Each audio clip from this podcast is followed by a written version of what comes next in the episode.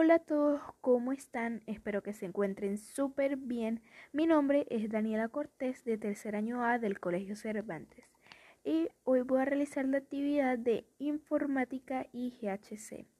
Voy a hablar sobre el pensamiento político del libertador. ¿Cómo? ¿Pensamiento político del libertador? Sí, te invito a que te quedes durante todo mi podcast por si te interesa el tema o te gustaría saber sobre qué voy a hablar el día de hoy.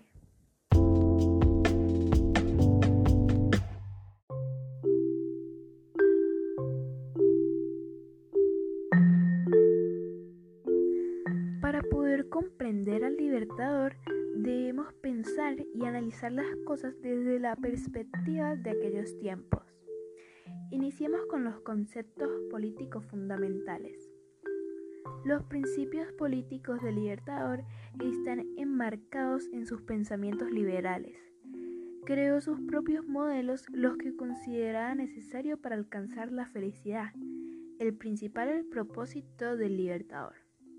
Entre las líneas fundamentales de sus pensamientos políticos e ideológicos se encuentran principios políticos básicos, que será el tema principal de hoy habla sobre la visión sobre, el sobre la independencia, nación y gobierno, patria, ciudadanía, garantías constitucionales y sufragio.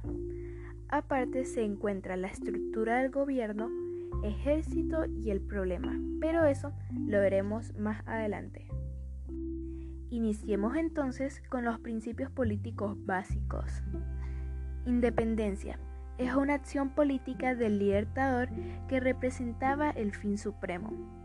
La independencia creaba una sociedad libre y soberana. Era necesaria para lograr que los ciudadanos puedan gozar y disfrutar de la libertad, igualdad, seguridad y propiedad. Nación y gobierno.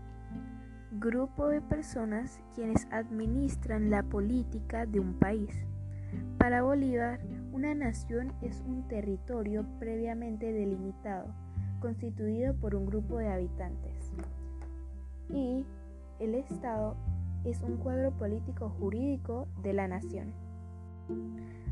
Patria es la tierra natal o adoptiva donde se encuentran los testigos de nuestro nacimiento, los creadores de nuestra existencia y los que han dado el alma por la educación.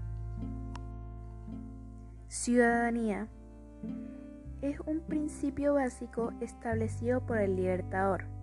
Se refiere a la condición que se le otorga a una persona de ser miembro de una comunidad organizada.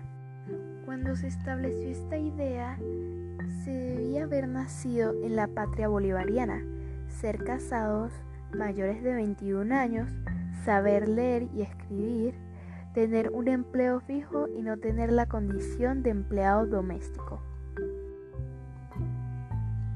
Garantías constitucionales.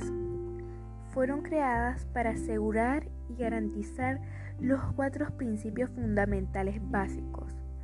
Libertad, igualdad, seguridad y prosperidad. Sistema de gobierno se impuso como un sistema que produce felicidad, bienestar y estabilidad política para los ciudadanos. Y la división de poderes que se establece para promover una república representativa. Para ello lo dividen en cuatro poderes. El poder legislativo, el poder ejecutivo, el poder judicial y el poder moral.